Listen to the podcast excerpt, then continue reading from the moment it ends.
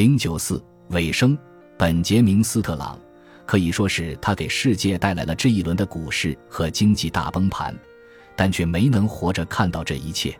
他于一九二八年十月因肺结核去世，时年五十五岁。一九二七年夏天过后，麦伦和里克也没撑多久。一九二九年三月，他参加法国战争英雄斐迪南福煦的葬礼时，因为站在雨中着了凉，几天之后就去世了。这时他七十四岁。赫里克去世半年后，洋基队经理米勒哈金斯的眼睛里长了疙瘩，感觉发烧。他到纽约圣文森特医院就诊，病情随即恶化。他得了一种叫做单独的皮肤感染病，在如今可以用抗生素治疗，但1929年却尚未出现有效的治疗方法。哈金斯死于1929年9月25日，时年50岁。德怀特·莫罗担任驻墨西哥大使三年后卸任，回国竞选新泽西州共和党参议员。他的立场是反对禁酒令，因此大幅获胜。但就职不久后，于1931年10月5日因中风在睡梦中突然过世，这时他58岁。五个月后，他的外孙被人绑架。林德伯格的孩子被绑架后六个月，法官韦伯斯特塞叶的房子也遭人投弹，再次短暂的让他成为新闻焦点。塞叶在波士顿俱乐部受警方保护下度过了余生。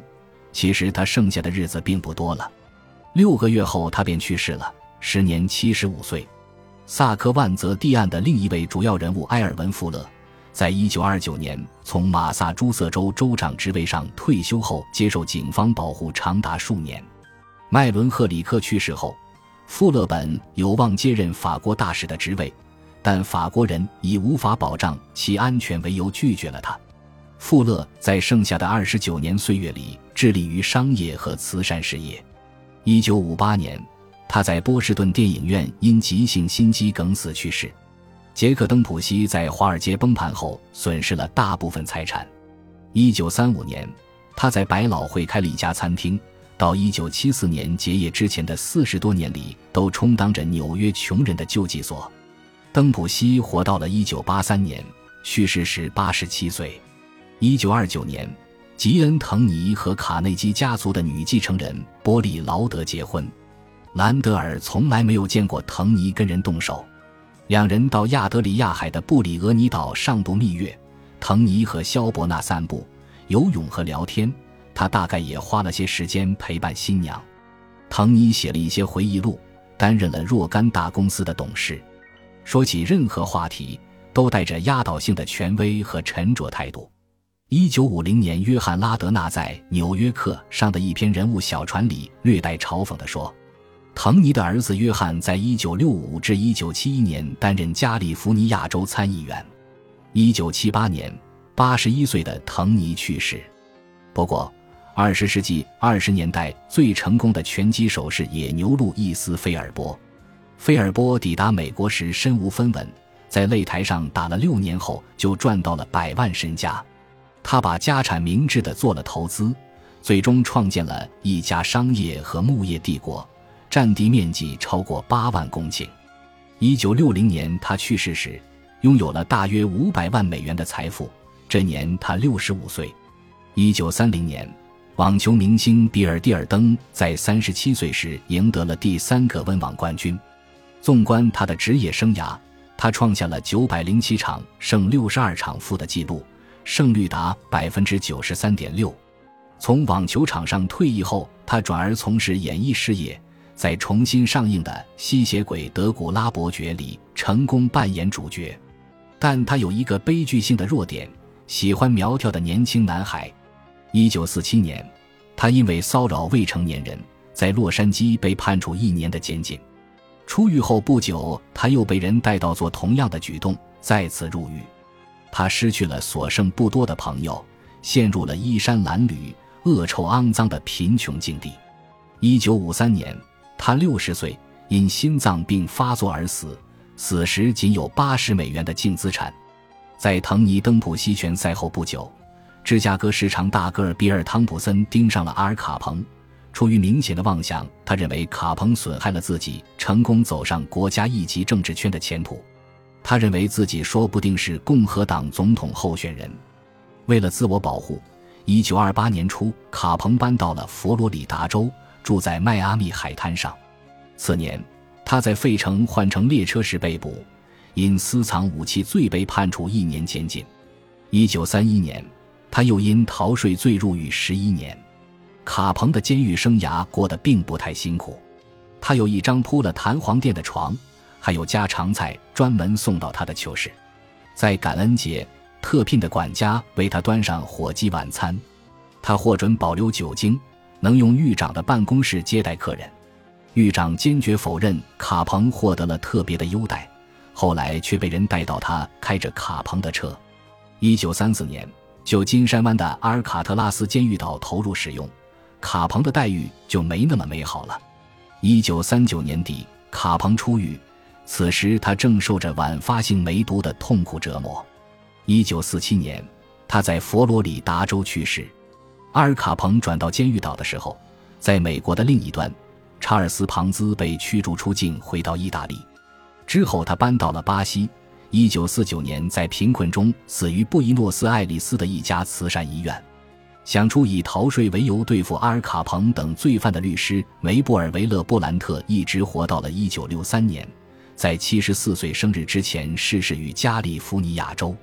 他在一九二九年离开政府后，接受了水果实业有限公司的高薪职位，担任其首席法律顾问。这家加利福尼亚公司的业务是种植葡萄，而且素以帮助顾客暗地里酿制葡萄酒出名。这反映了维勒布兰特是个嘴上说一套，暗地里做一套的伪君子。此举看似小事，但给民众造成的心理影响极大，更加快了禁酒令结束的步伐。一九三三年初，废除第十八修正案的动议呈交国会，众议院就此法案只辩论了短短四十分钟就予以通过。在参议院，按丹尼尔·奥克伦特的禁酒令实里所说，十六年前投票支持第十八修正案的二十二名参议员里。有十七人一改初衷投了撤销票。一九三三年十二月，禁酒令正式结束。一九三三年，另一个早已被遗忘的飞行员弗朗西斯科皮内多也回到了媒体的视线。一九二七年回到意大利后，皮内多重返意大利皇家空军，并鲁莽地密谋想要废除航空大臣伊塔诺巴尔博。知悉此事后。巴尔博把皮内多打发到了自己权责所辖最遥远、最没有意义的地方——布宜诺斯艾利斯。皮内多一直默默无闻，直到1933年9月，他出人意料地现身布鲁克林弗洛伊德贝内特机场，打算飞往时139千米之外的巴格达。虽然这会成为距离最远的一轮飞行，但出发当天，皮内多到达机场时，打扮的就好像只是去轻松购物一样。穿着蓝色 B 级西装，一件薄毛衣，头戴灰色软呢帽。人们注意到他脚上穿的是一双拖鞋。皮内多明显误入了歧途，但没人试图阻止他。皮内多的飞机沿着跑道开始滑行，最初偏来倒去，之后转向了站了一小群人的行政大楼。他让过了人群，但机翼擦到了障碍物上，机鼻一歪，撞到了一辆停着的汽车上。皮内多被抛出了机舱，有人说他从停机坪上站了起来，试着重新回到飞机上，想必是处在意识不清的状态下。其他目击者则说他一动不动地躺在地上。不管怎么说，人们还来不及去救他，飞机就爆炸了。在熊熊大火中，皮内多送了命。那天早晨，他到底是怎么想的？看到事情明显不对劲，他又为什么不放弃起飞？现在自然成了永远无法回答的问题了。电影行业从无声过渡到有声的过程，快得超出了任何人的想象。一九二九年六月，据《爵士歌手》上映还不到一年半，百老汇的十七家电影院里就只有三家还在继续放默片。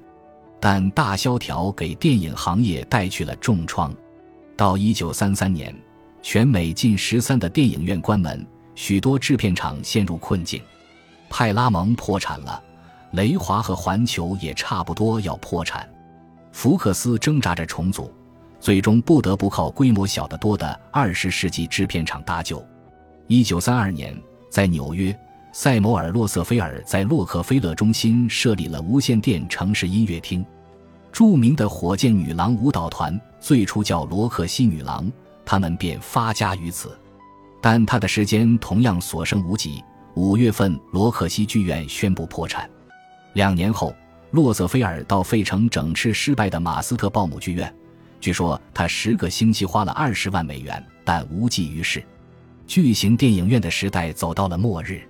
一九三六年，洛瑟菲尔因急性心肌梗死死于纽约一家酒店，时年五十三岁。罗克西剧院于一九六零年拆除。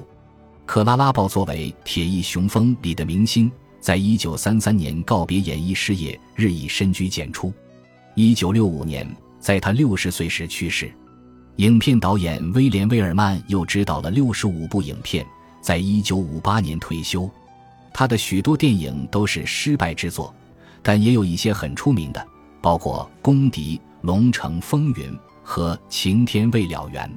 他死于一九七五年，时年七十九岁。约翰·桑德斯构思《铁翼雄风》的原作者就没这么走运了，他跟女演员菲伊雷的婚姻失败了。事业生涯也因为酗酒、吸毒走上了下坡路。一九四零年，他在佛罗里达州自缢而死。演艺传之后，杰罗姆·科恩虽然数次尝试，但在没能在百老汇搞出热门剧目。最终和其他许多人一样，他转到了好莱坞。他死于一九四五年。奥斯卡·汉默斯坦似乎也在演艺传之后走上了末路。十多年里，他没有一部热门剧上映，但后来他跟理查德·罗杰斯联手推出了音乐剧历史上一系列最成功的剧目：《俄克拉荷马》《旋转木马》《南太平洋》《国王与我》《花鼓歌》和《音乐之声》。汉默斯坦于一九六零年去世。纽约洋基队的老板雅各布·鲁珀特于一九三九年初心脏病发作，九天后去世，时年六十九岁。外界惊讶地发现，他把自己的大部分地产留给了一个名叫海伦·维耶特的歌女。维耶特小姐向记者承认，自己跟鲁珀特有一段持续多年的秘密友谊，但坚持说只是友谊而已。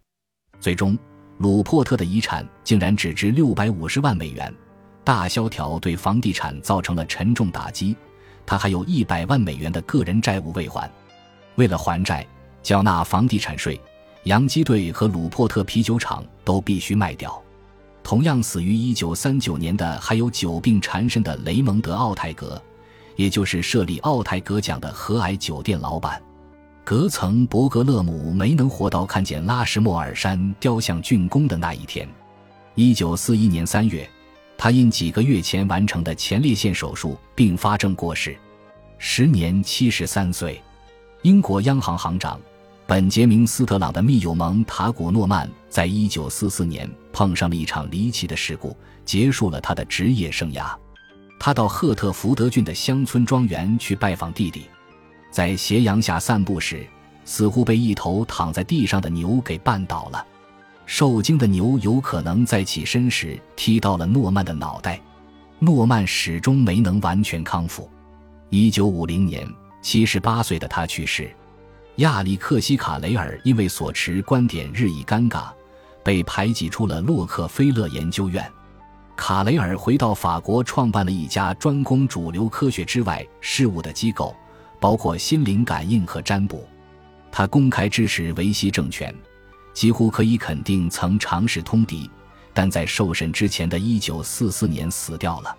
此时他七十一岁。战后的纽伦堡审判中。